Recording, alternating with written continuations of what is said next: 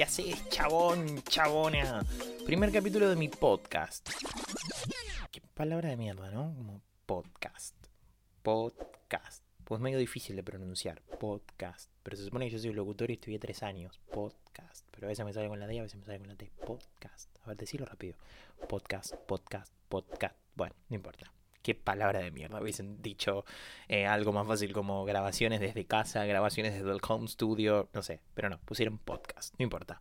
Vamos a lo que nos compete a todos. Primer capítulo, ¿de qué voy a hablar? Sobre que me estoy volviendo un poco loco. Tengo el privilegio de decir que el primer capítulo lo estoy grabando en plena pandemia. No es Brasil, no es Estados Unidos, no es eh, Disney, no, es la pandemia argentina, hermosa y bella, desde mi humilde barrio Parque Patricios.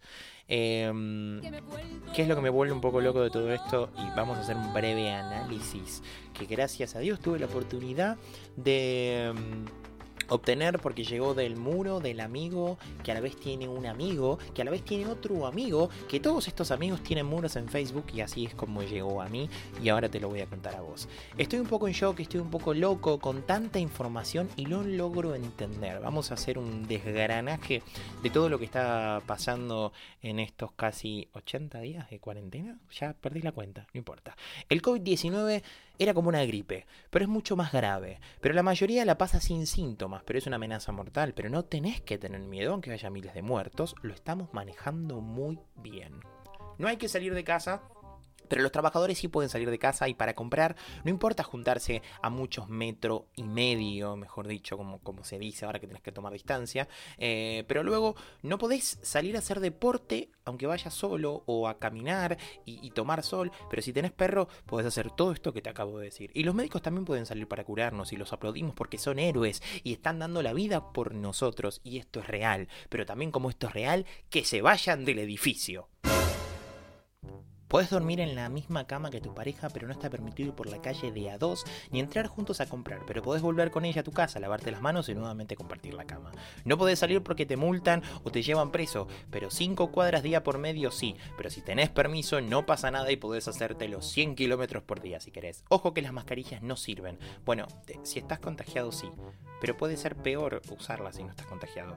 Pero no sabes si estás o no contagiado, así que mejor no usarlas. Pero en realidad es que son obligatorias. Estamos porque los científicos no saben nada, pero saben cómo te contagias aunque no están seguros, pero te dicen que tenés que hacer. Y va a salir la vacuna, pero como el virus muta, no sirve ninguna. Pero tranquilo, porque pronto tendremos una. Y cuidado que no todas las mascarillas valen ni sirven, pero basta una bufanda. Pero eso sí, ojo, a veces la bufanda no vale. Y cuidado cuando te la sacás porque te infectas, o mejor dicho, me contagias.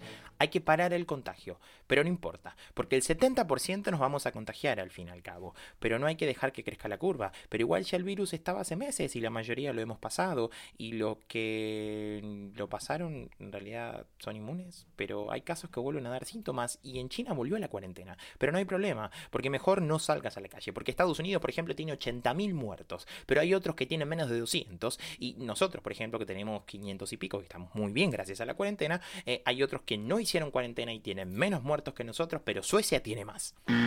A los ancianos hay que cuidarlos, pero como los hospitales están saturados que se mueran en sus casas, porque como son población de riesgo no tienen que salir, hay que cuidarlos. Hay que salvar vidas, pero la gente vive al día y necesita salir a trabajar, porque no tiene con qué pagar la comida, el alquiler, los servicios, pero no sale porque se contagia y no importa, porque el gobierno les va a dar comida si no tienen dinero, pero no alcanza con lo que te da el gobierno. Pero no protestes, porque ellos te están cuidando. Mejor estar vivo que comer cuando ya te morís de hambre. Lo mejor es que mueras de una maldita vez, pero no salgas porque es peligroso. El campo, por ejemplo, el campo no tiene trabajadores y no habrá comida para todos, pero no te preocupes que el suministro está garantizado. Cuídate, cuídame, querete, quereme, quédate en tu casa. Si total, ya te echaron del trabajo. Y al llegar a casa tenés que lavar la ropa a 60 grados durante dos horas en la lavadora. Em, que si no el virus parece que no, no muere, muta, se transforma, es como un Digimon, un Pokémon. Pero no te preocupes, que en las manos una lavadita con 30 segundos ahí fregada, un chorrito de lavandina y lo matás al 100%. Pero cuidado, que puede estar en la superficie durante horas, días, quizás semanas, o puede estar en el aire, aunque la OMS dijo que no, pero después dijo que sí. Pero si le das la mano a, alguien, o sea, mejor dicho, si no le das la mano a nadie, está salvado, aunque en realidad esto no se sabe que se prolongue la cuarentena. Sí, que se prolongue la cuarentena 40 veces 4. No importa. No te preocupes que vamos a ir liberando actividades, pero cuidado, retrocedemos y hay más contagios, aunque siempre que salga más gente se irán los contagios. Entonces, tranquilo, porque ya va a pasar el chubasco. Y no te preocupes que ya están investigando la vacuna y la van a sacar, aunque los expertos dicen que va a tardar como dos años, aunque parece que en Cuba ya la tienen, en China ya la tienen, y también Bill Gates tiene como 7 vacunas, pero no te fíes, porque en realidad lo que quiere hacer Bill Gates es ponerte un chip. Sí, pero hay que confiar.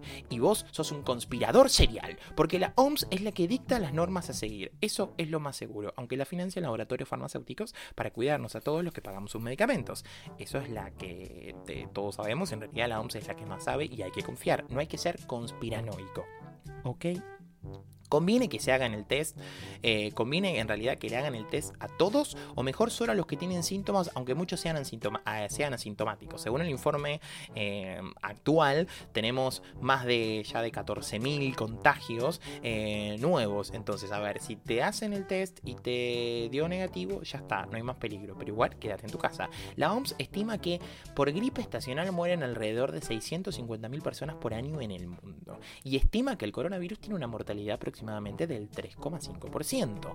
Pero como hay una gran cantidad de casos asintomáticos, el porcentaje seguramente es mucho menor, quizás menos de la mitad. Pero es más peligroso que la gripe estacional, porque es una pandemia, y la gripe, aunque también está por todo el bendito mundo, no es una pandemia. Por si acaso, confía en la OMS y en el gobierno. ¿ok? Esto es una guerra. Es una guerra que vamos a conseguir, vamos a lograr superar. Vamos a lograr superar este ataque de China o, del virus diseñado por Estados Unidos. Aunque claramente es algo natural que vienen de los murciélagos o, de los perros. Pero es imposible que se lo pase directamente a un ser humano. Aunque se sabe o se estima que al parecer un señor chino o asiático se comió un murciélago infectado y contagió el planeta entero. Aunque no hay peligro con los animales. Eh, eh, a ver, espero no haberte alarmado con todo esto. A mí me dejó un poco loco. Pero es tanta la información que hay, es tanto lo que se dice, es tanto lo que uno comparte en las redes sociales, es tanto lo que uno pasa a sus contactos de, de WhatsApp sin corroborar que la información sea real o no sea real. Y es tanta la gente que cree en todas las cosas que le llegan a su bendito teléfono celular que vamos a lograr un colapso no del sistema sanitario, sino un colapso mental, gente. Hay que relajarnos un poco con toda esta pandemia, con toda esta crisis sanitaria que está habiendo a nivel mundial, con todo este gran problema, porque es un problema y no es pequeño, eh, y entre todos vamos a poder salir de esto pero no hay que irse a los extremos. Y cuando digo no hay que irse a los extremos, no hay que llegar al punto tal de volverse loco, volverse conspiranoico, como dije antes, volverse paranoico, eh, porque esa no es la salida. Tampoco hay que irse al otro extremo de relajar completamente y hacer de cuenta que esto no está pasando, que esto no existe, que todo es una invención de Dios y este es un castigo de Dios. Que si este es un castigo de Dios, dale, Dios, o sea, copate. En la Biblia mandaste 85 mil millones de plagas y acá mandaste un virus invisible que algunos tienen síntomas y otros no. ¿Entendés? Por lo menos, no sé, eh, el que tenga coronavirus, que tenga diarrea. Entonces vos ya sabés que si tenés diarrea, tenés coronavirus. Y no estás ahí viendo a ver si tenés, si no tenés. Porque yo te aseguro que en esta pandemia, en estos casi 80 días que llevamos eh, bajo confinamiento en nuestras casas, más de uno habrá pensado que ya tiene el bendito coronavirus, pero no hay test suficientes como para que vos te vayas a testear solamente por simple curiosidad. Pero volviendo al punto, no hay que irse a los extremos. Nada en exceso es bueno ni para la salud física ni para la salud mental. Soy fiel seguidor de decir que mm, la pandemia nos va a traer una crisis eh, psicológica para los que no la están atravesando todavía. Tienen la bendita suerte de no estar atravesándola. Otros la están atravesando como yo y estoy canalizando todo en este bendito podcast. Em, pero bueno, hay que hacerse cargo, hay que pasarlo, es algo que va a pasar. Eh, nada es eterno y si este es el fin del mundo, ¿qué fin del mundo más porongo?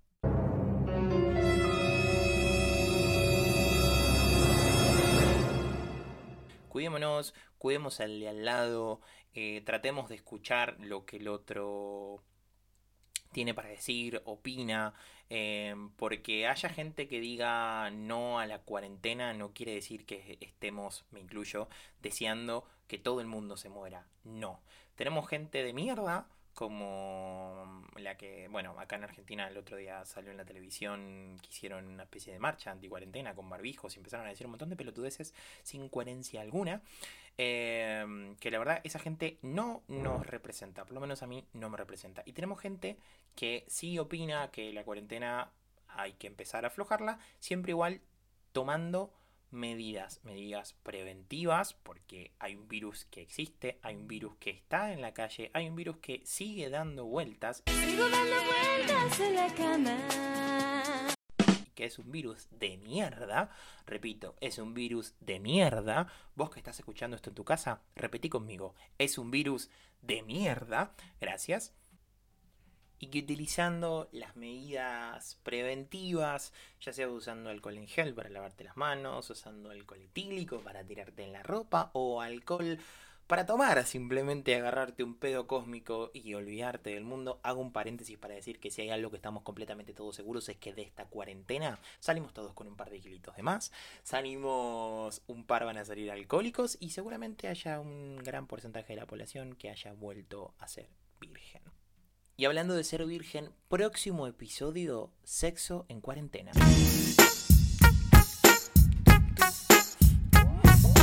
Si te gustó, seguime en las redes sociales. Mi nombre es Carlo Oriana y te espero en mi próximo podcast para debatir, filosofar y hablar un poco más de todo.